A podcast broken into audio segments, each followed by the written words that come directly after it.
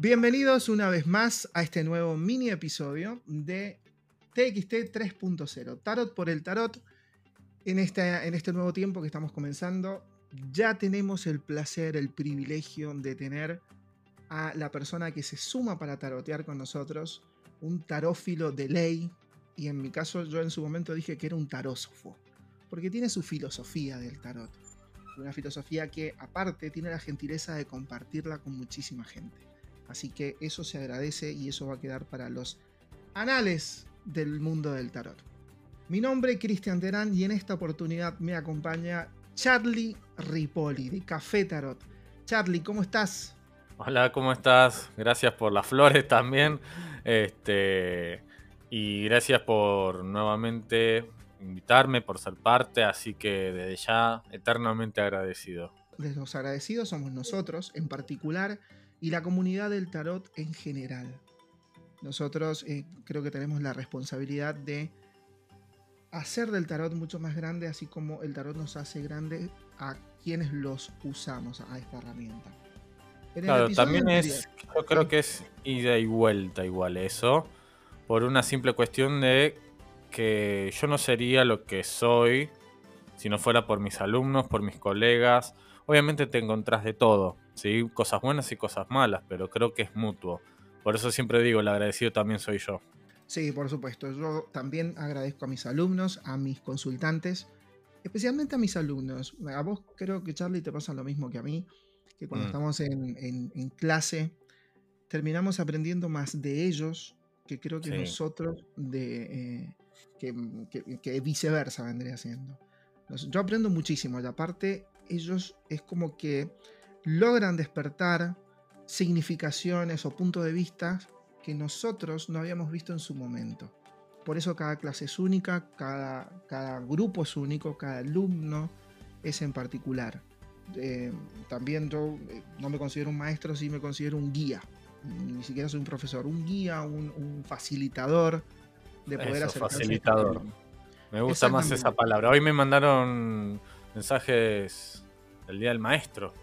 Y, y yo le digo gracias por la intención, pero me queda grande, siento que me queda grande esa, esa palabra, le digo, capaz que soy facilitador, una cosa por el estilo. Coincidimos 100% en la palabra facilitador. Nosotros mm. lo que hacemos es, eh, te damos el puntapié inicial como para que te acerques a la herramienta y la empieces a usar. A tu manera. a tu cada uno hace su estilo. Por supuesto. Bueno, vos sos famoso por tu estilo. En, eso, en eso no, no hay con qué darle, así que sos famoso. Vamos a, entrar en el tema muy cortito para que Charlie entre en, el ritmo. Y es que en el último episodio de TXT quedó pendiente el desarrollo de un símbolo. Y tal vez el, uno de los símbolos más enigmáticos que tiene el tarot. Me parece que se ha armado mucha mística alrededor de esto, pero vamos a intentar con Charlie darle un poquito de, encauce a esto. Charlie, la última carta que salió en el episodio anterior, si tuviste la oportunidad de escucharlo completo, es la carta de la muerte, o por ahí el arcano 13, o el arcano sin nombre, o el innombrable, o un montón de otras cosas que se, que se genera alrededor de este símbolo. En este, en este lugar, en este pequeño episodio, lo que hacemos es, bueno, ya que no tenemos una verdad absoluta, bueno, ¿por qué no hablamos de nuestra verdad? Mm. Y creo que vos podés llegar a tener una aproximación de esta carta que puedes llegar a entender vos sobre este símbolo. Bien, ahí primero tenemos que aclarar un poco que es, hay siempre una discusión muy grande con respecto a la escritura, cómo escribimos a la hora de expresar arcano 13 o arcano sin nombre y lo ponen en mayúscula, ¿no? A eh, o sea, como si fuera un nombre, ¿no? Hola, ¿cómo te llamas en el DNI? Arcano sin nombre, no. Eh, simplemente se lo llama así, arcano sin nombre, porque no tenía nombre, las más antiguas barajas no tenían nombre, y después el Rider u otras barajas eh, le ponen ya la muerte. para mí, creo que deberían llamarlo como uno quisiera, arcano sin nombre, arcano de la muerte o arcano 13. Bien, yo directamente le llamo arcano 13 y listo. Bien, eh, tampoco hay que enojarnos en cómo se lo llama ni nada por el estilo, porque también veo mucha discusión con eso. Y el arcano 13, en los 80 y 90, se tomaba mucho esta cuestión de la muerte propia, la muerte física. Entonces, el mismo consultante y decía, ay, me voy a morir. Y el mismo tarotista, brujeril, piruja, eh, decía, sí, vas a tener una enfermedad, viene la muerte. Que no significa que si vamos a usarlo de modo predictivo, la carta de la muerte no nos indique eso. Nos puede indicar eso como las, el resto de las 77 cartas. Bien, cualquier carta puede indicar una muerte o un cierre. Pero el arcano 13 tiene que ver más con eh, un antes y un después en la vida de la persona. Eh, como si fuera un cambio de estilo de vida, ¿no? Cortamos, nosotros tenemos que imaginarnos que somos la muerte. la muerte somos nosotros, es el consultante que se saca la piel, se saca todo lo que ya no sirve y corta. Tiene una guadaña y hay cabezas, manos y justamente lo que lo que hace es cortar con todo lo que ya no le aporta en esta vida. Pueden ser personas, situaciones, parejas o reacciones. La muerte tiene que ver primero con uno mismo. ¿Qué reacciones o qué acciones mías no me sirvieron hasta ahora? Porque me generaron algún problema. Listo, fui celoso, fui impulsivo, fui esto, fui demasiado bueno. Listo, lo corto. Eh, ¿Qué situaciones de vida no me gustan? Esta, esta y esta. Listo, lo corto. ¿Qué personas no me aportan nada. Esta, esta y esta. Listo, chao, las corto. ¿Y qué tipo de vida quiero tener? Y para eso tenemos que empezar a qué tipo de persona quiero ser. Bien. Eh, por eso es como el cambio radical de eh, cambio de estilo de vida. Bien, te comento, creo que ya lo había comentado, ¿no? Con respecto al hospital psiquiátrico en su momento. Para mí la carta de la muerte es una de las más valiosas eh, a nivel terapéutico sobre todo, en las consultas, ¿bien? Para mí es como una de las cartas principales.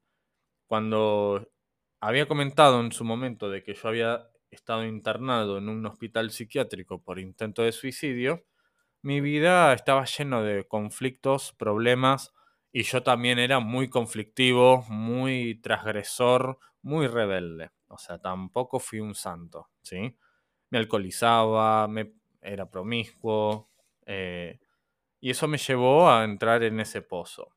Y una vez me trajeron las cartas del tarot, del Marsella justamente, de Iluminarte, el que es, yo siempre digo que es feito, em, y pregunté, simplemente pregunté al, te reí porque sí, es verdad, es feito. Ese Marsella es feito, es feísimo. o sea, hasta los colores. sí, eh, sí, eh, de iluminarte feo, sí en sus colores, la verdad que es un pobre en la paleta. Sí, el, Marsella que más me ha gustado es el de Jodorowsky Camoy. Y eh, no es un Marsella del todo original, pero es un Marsella de por sí. Es el de Oswald White. Bien que es un estilo de Marsella, pero el de iluminarte, por favor, no. Esos colores, no. Entonces, bueno, le pregunté al tarot cómo podía salir de ahí, porque estar en internado, conviviendo con otras personas, con otros trastornos mentales, eh, se ponía heavy, porque también había gente de la cárcel, gente asesina, gente drogadicta. Se había puesto heavy. Entonces, sale la carta del arcano 13. Y es como que ahí me hizo un clic, me hizo ese clic y dije, listo, para salir de acá primero tengo que ver qué debo mejorar y cómo quiero ser. Me senté en el parque y dije, bueno, ¿qué, ¿cómo fui hasta ahora? ¿Fui celoso? ¿Fui demasiado eh, eh, enamorado? ¿Fui demasiado confianzudo? Listo, eso lo voy a cambiar. ¿Qué me banco y qué no me banco? Listo empiezo como a formar mi, digo, estoy en este punto del, hospital psiquiátrico que para mí es el arcano 13, en un punto neutro, en un punto muerto, de un antes y un después. Listo, el viejo Carlos se muere y el nuevo renace. ¿Cómo? Qué se banca, qué no se banca, qué permite, qué no permite, cómo va a ser y qué situaciones ya no quiere más. Entonces, a los cinco minutos viene la psiquiatra que me atendía en ese momento. No sé por qué se le dio por hacerlo, pero me, me, me señala y me dice, Ripple, y lo suyo no es algo que se cura con pastillas. Es algo que se cura con la voluntad de querer cambiar. ¿Viste cuando sentís la señal del mismo arcano en, en, una persona? Bueno, algo así. Entonces, a partir de ahí empecé a formar mi nuevo yo. Dije, este soy yo, este voy a hacer así, así, así, así. Y te me llevó, no sé, uno, dos, tres años, todo un proceso de cambios y acá me ves, y acá me ves. Por eso es que la carta de la muerte la tomo como una carta de transformación total. Distinto es si está, no sé qué sistema usas vos, si el sistema inglés o francés, yo el inglés que es la carta derecha e invertida. Y en, cuando está invertida, la muerte pasa a como advertirte, es hora de cambiar, es hora de transformar, pero no lo estás pudiendo hacer porque hay algo que no soltás. Y acá me pasó una vez con una, una vieja colega que me preguntó si em, iba a salir de la depresión. ¿No? ¿no? No doy nombres por tema de respeto, pero siempre me dio permiso para contarlo. Pregunto al presente, no. Pregunto al futuro, tampoco. Todas cartas negativas. Vamos al pasado, vamos al origen. Y había salido eh, la carta de la muerte.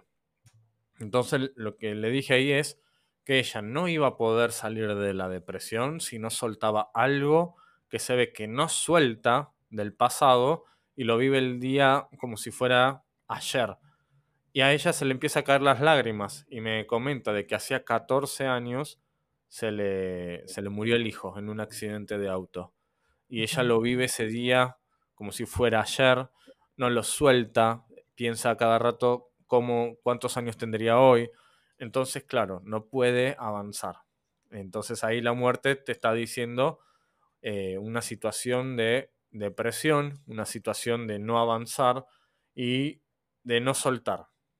Así es como por lo menos yo tomo la muerte desde la vivencia propia. Es muy interesante porque nos has dado una, una apreciación o un ángulo personal, un ángulo de un tercero, que es una consultante, y cómo has podido hacer un resumen de todo el estudio que tenés sobre esta carta. Hay muchas cosas que coincidimos 100%. Vos me preguntaste si, tengo el sistema inglés o francés. En realidad es según el día y cómo me levanto. Ah, según el mazo que uso, porque tengo muchos mazos pero siento que una carta cuando está invertida eh, en, un momento me está diciendo algo, creo que en otra lectura en realidad se está autoneutralizando, no me está diciendo nada, sino que la respuesta no está en las tres cartas que sacaste, sino tal vez en una sola. Las mm. otras no las leas porque están invertidas. Porque esta es una dicotomía, a ver, es un problema que tengo como diseñador gráfico donde nosotros los diseñadores hacemos el diseño para que quede de una manera, para que se vea al derecho. Cuando estás invertido, está invertido, tenés que vos darlo vuelta. Entonces tengo como ese... ese es que esa es la idea de, trabajar con las cartas invertidas. Por más que salga invertida, siempre al consultante le tenemos que decir de qué forma puede revertir esa carta. Claro, exactamente. Marian Costa habla de eh, las cartas estancadas y fluidas ella tiene esa, esa, percepción de decir, bueno, acá hay una carta estancada fluida. Me llamó mucho la atención en su último libro, pero bueno, hay que darle a todos, hay que darle un poquito de crédito para decir, bueno, eh, aporta algo, por lo menos te está incitando a, mm, te está invitando a pensar. Con respecto a mi, a, lo que hizo esta carta en, mi persona, es sacarme miedos me sacó un miedo muy importante. Cuando antes de, de, conocer el tarot, yo tenía un miedo a la muerte. Le tenía muchísimo miedo porque, por incomprender qué es lo que hay después. Pero cuando el tarot lo muestra en el medio de toda la serie de arcanos, me dijo que después de ese paso, la historia sigue. No termina la muerte, sino que sigue. El tarot sabiamente te lo ubica en un lugar intermedio como dando a entender eso, de que no se termina ahí, que hay otra cosa más. No sé qué será, reencarnación, vida después de la muerte, iremos a algún lugar, no tengo ni idea. Pero la historia no termina ahí. Entonces eso a mí me, me calma un poco la ansiedad de saber que las cosas em, de algún momento se transforman. Hace no muy mucho tiempo leí un libro que se llama Muerte y más allá. Un libro muy importante en cuanto cuando querés comprender los rituales mortuorios. Todo lo que tiene que ver con cuando eh, descarnamos y, y, nos vamos. Y hay una parte en un párrafo donde eh, hay una frase de Octavio Paz que nombraba que en las grandes ciudades de Europa, más o menos en el momento donde aparece el tarot de Marsella, en Londres y París, y en no me acuerdo en qué ciudad de los Estados Unidos, que en ese momento se estaba formando Estados Unidos, la muerte socialmente en esas ciudades no se decía muerte, porque decía que quemaba los labios.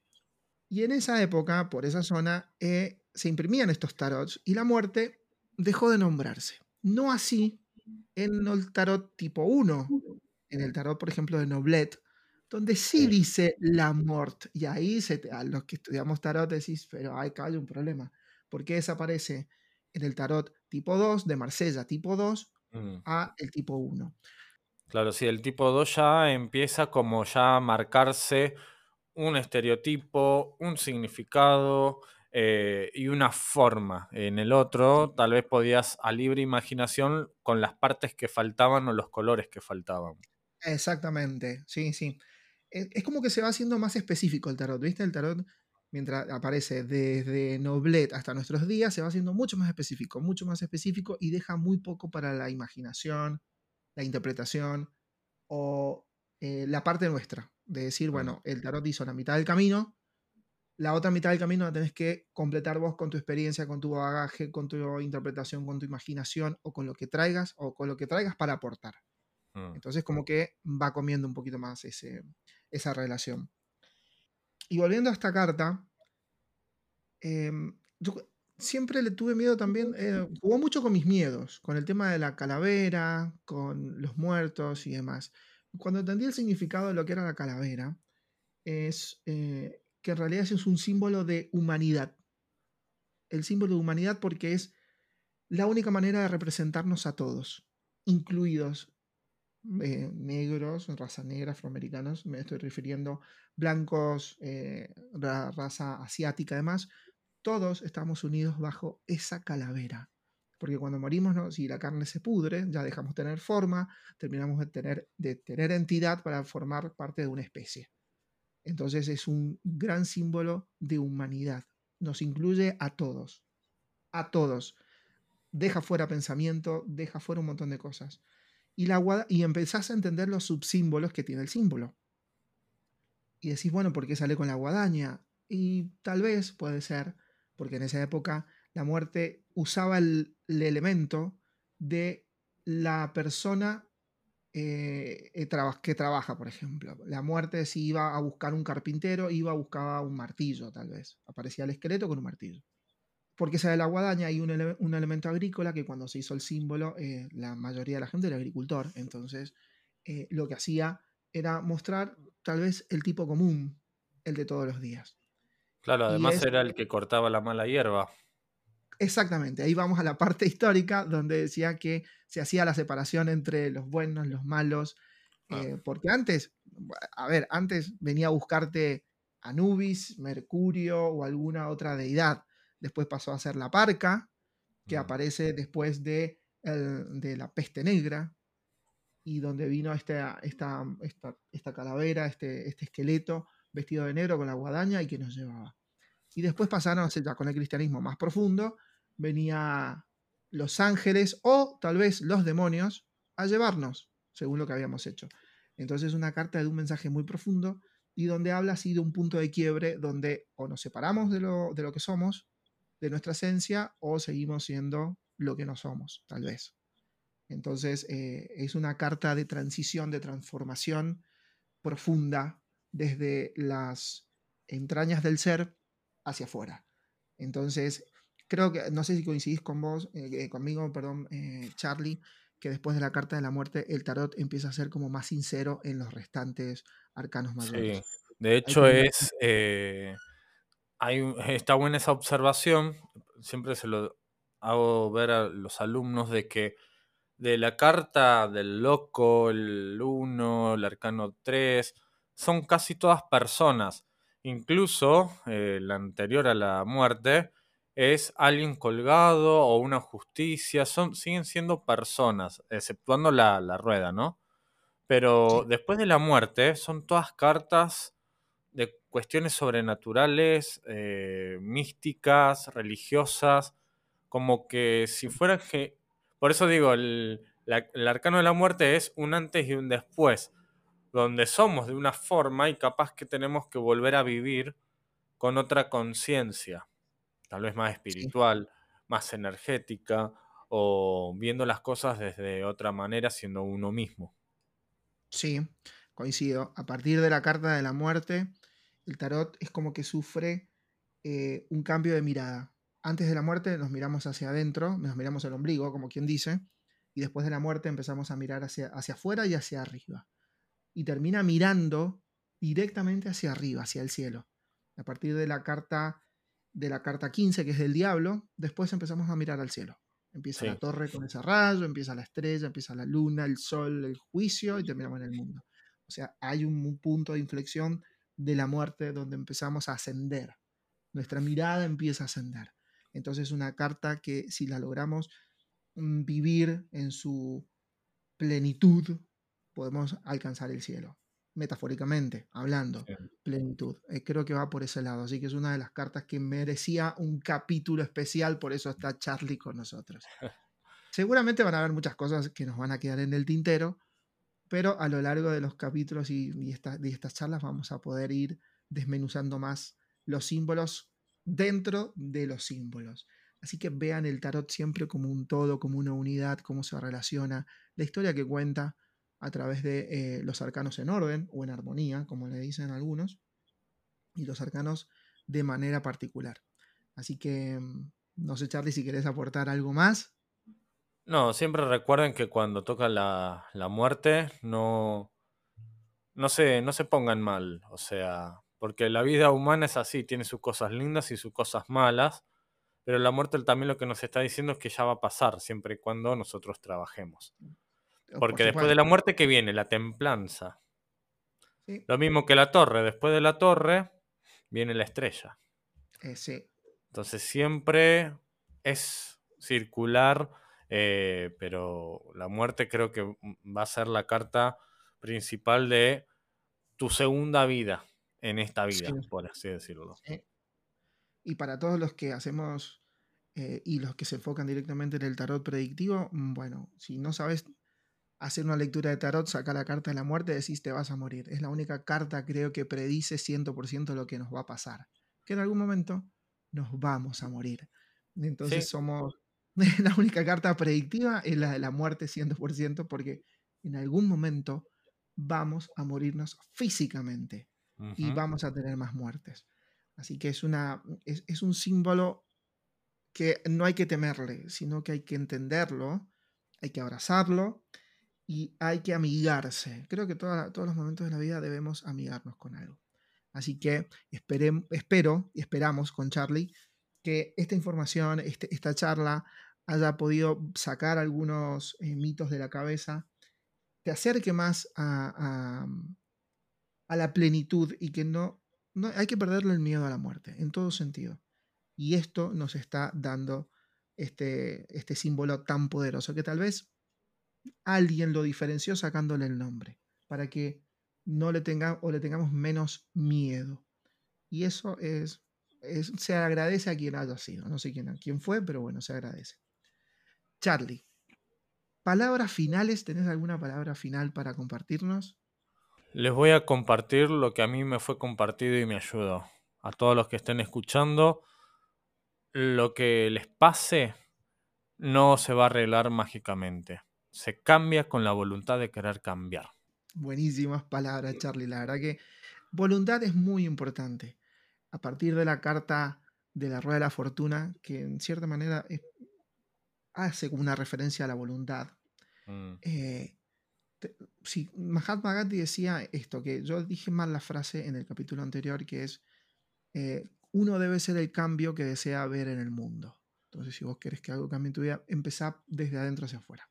Y eso propone la muerte. Por eso saca toda la piel y solamente deja el esqueleto y lo básico, porque acá, en, si uno mira, atrévanse a agarrar un mazo de tarot y más si es de Marsella, vean esa imagen y no van a poder identificar si es hombre, mujer, nada. Es un cambio profundo que trasciende a cualquier forma física. Es muy poderoso. Bueno, si quieren hablar con nosotros más de la muerte de una manera más particular, nos pueden seguir en nuestras redes sociales, tanto la de Charlie como la de Tarot por el Tarot. La de Charlie es Café Tarot, guion bajo Argentina, guion bajo. No aprendí de memoria, ¿viste? No quería quedar mal. Y el otro es arroba Charlie Ripoli, todo junto en Instagram. También está presente y no, también tienen la tienda, nosotros tenemos una tienda acá en Córdoba que es Círculo Mágico-2022. Perfecto. Tienen cosas muy interesantes. Que ahí te tengo que preguntar sobre una, un elemento que te pregunté y después te olvidaste de responderme.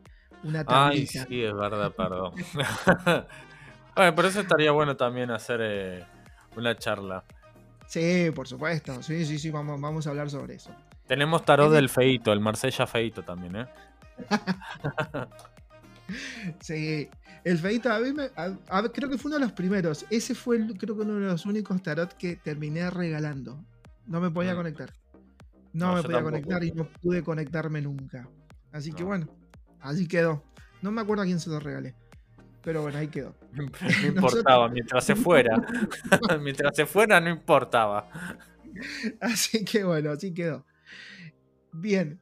Y en nuestro caso nos pueden buscar nos pueden ubicar tanto en Facebook, en Twitter, en Instagram, que es la red social de moda, como Tarot X el Tarot. Tarot X em, el Tarot.